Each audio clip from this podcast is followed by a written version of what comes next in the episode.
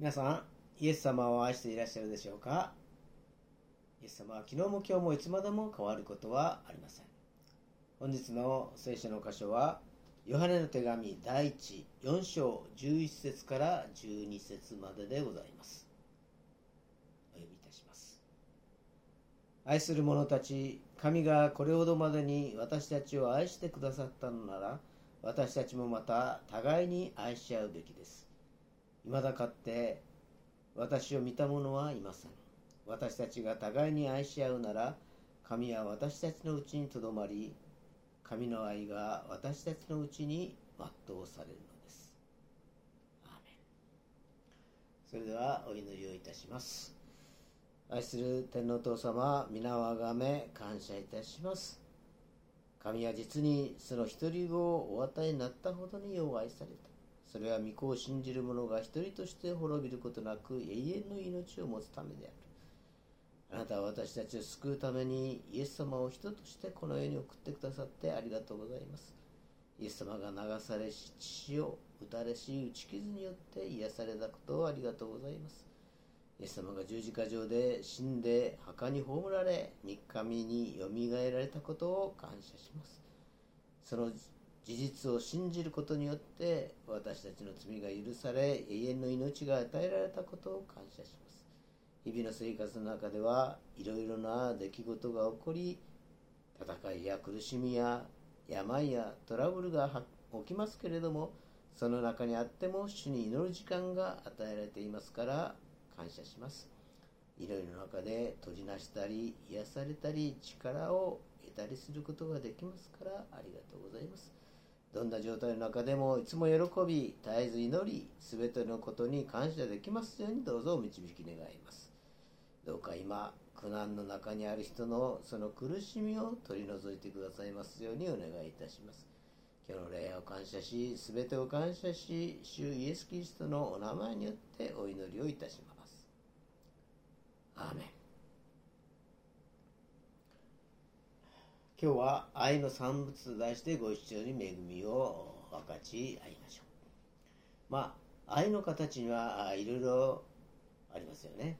夫婦愛、親子愛、兄弟愛、師弟愛、また男女の愛。日本語では愛という一語に訳されていますけれども、ギリシャ語ではですね、アガペの愛。えー、アガペというのは、犠牲的な愛のことですね。そしてフィレオーナイ。フィレオというのはまあ友情関係っていうかあ友情的な愛であります。それからエロスの愛。エロスは肉体的な愛ということですね、えー、このように愛の表現として、どんな形の愛なのかっていうのを表現することによってですね区別しています、まあ、愛を一言で定義づけるのはなかなか難しいのですけれども、えー、1549年にフランスコザベール日本にやってきました。その時に神の愛というのをどのように訳したかといったらデウスの五大切と訳したのであります。愛というのを大切と訳したのであります。これも一つの愛の定義になるかと思います。イエス様がペトロに場面がヨハネの福音書の21章に、えー、ありますけれども、イエス様が3回ですねペテロに尋ねるのであります。私を愛するかというふうに尋ねるのであります。この愛するかの愛というのはこれは1回目2回目は、えー、アガペの愛っていうことでありましたけども3回目はフレオの愛ですね。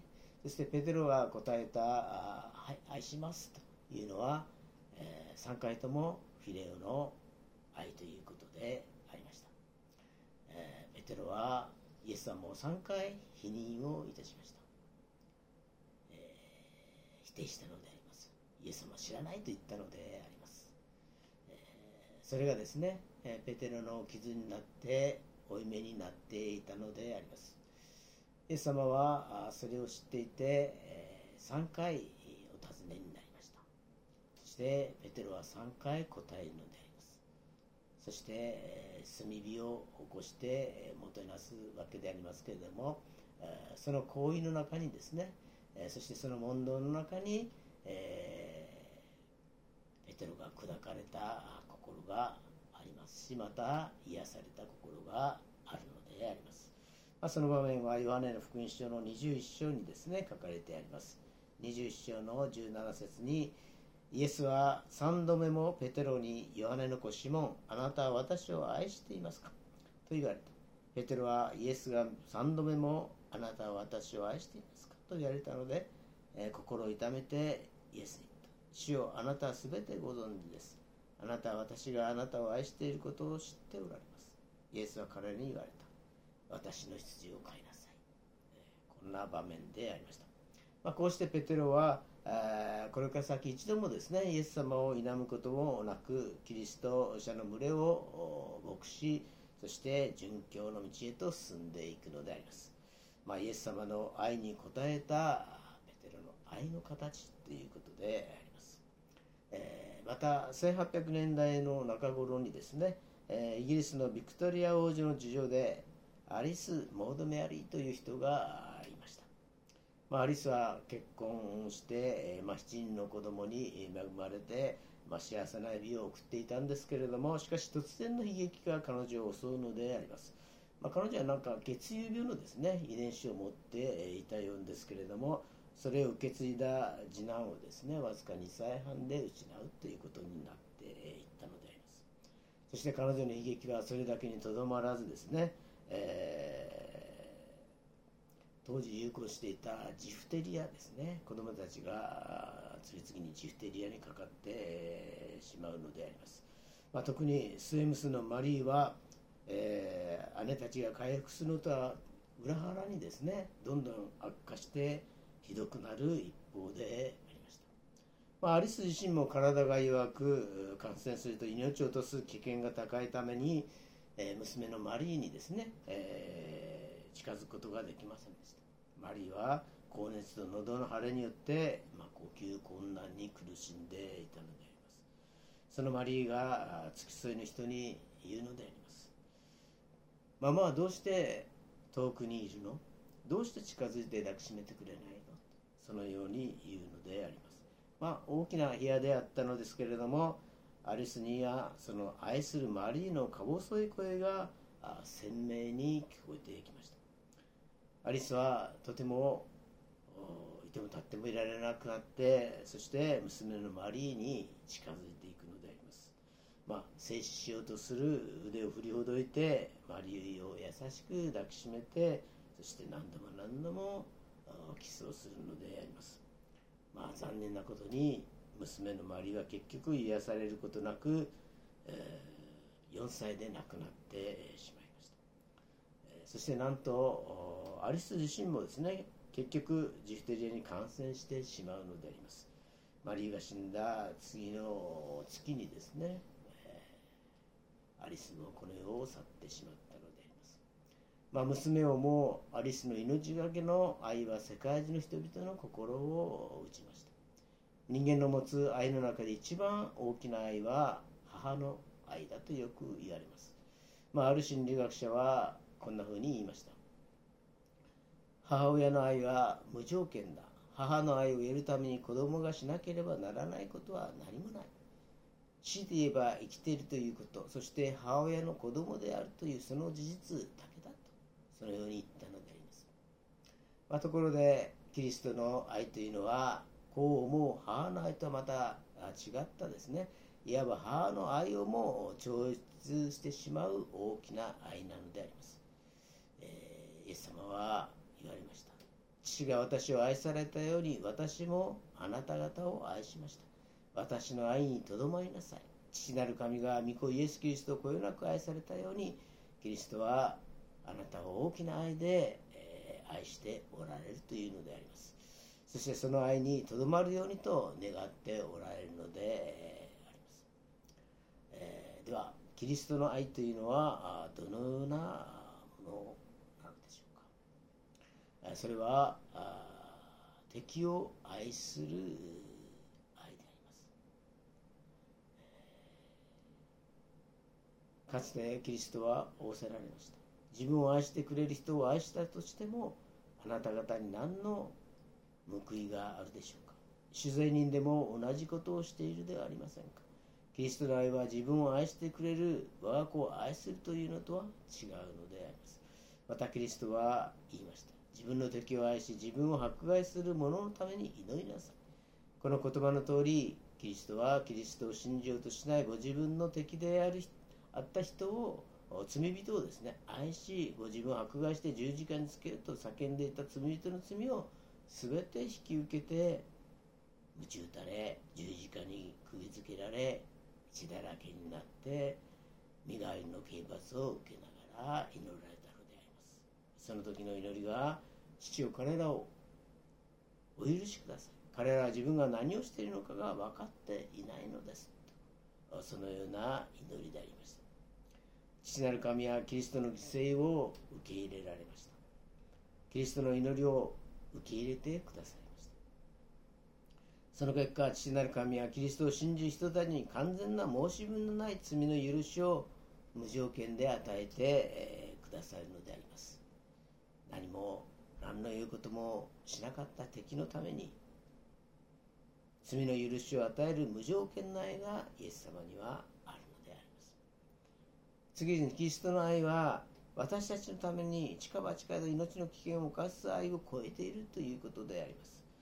キリストの愛は私たちのために確定している死に向かっていき実際に死ぬ愛だったのであります。聖書はこのように語りますキリストは私たちのためにご自分の命を捨ててくださいました。それによって私たちに愛が分かったのです。神が人となって私の救いのために死んでくださった。そんな大きな愛で愛されていることに気づいたパウロは、このように告白していくのであります。私はこう確信しています。死も命も見つかりたちも支配たちも今あるものも後に来るものも力あるものも高いところにあるものも深いところにあるものもその他のどんな被造物も私たちの主キリストイエスにある神の愛から私たちを引き離すことはできません。十字架を見つめ私たちに注がれているこの大きくて強い愛を信じ確信してこの大きな愛を受け入れこの愛にとどまっていなさいと言われるのであります。そしてまたキリストの愛は永遠の愛であります。まあ、聖書はこのように書かれます。永遠の愛をもって私はあなたを愛した。神の愛は永遠なのであります。キリストは死者の中から蘇って、えー、もはや死ぬことはありません。死はもはやキリストを支配しないのであります。イエス・キリストは昨日も今日も永久に変わることがありません。キリストは十字架で死んで3日目によみがえられました。キリストを信じる一人一人にはキリストと同じ永遠に死なない体がやがて与えられるのであります。永遠に死なないお方が永遠に死なない命を与え永遠の愛をもって私たちを愛してくださるというのであります。ヨハネ15章の9節を見ますと父が私を愛されたように私もあなた方を愛しました。私の愛にとどまりなさい。このように書かれてあります。まあ、人間は愛される体験によって愛する方法を学ぶのであります。しかし、愛される体験がない人は、隣人を愛する方法を知りません。愛がわからないのであります。ここから私たちが解放されるために愛を学ばなければならないのであります。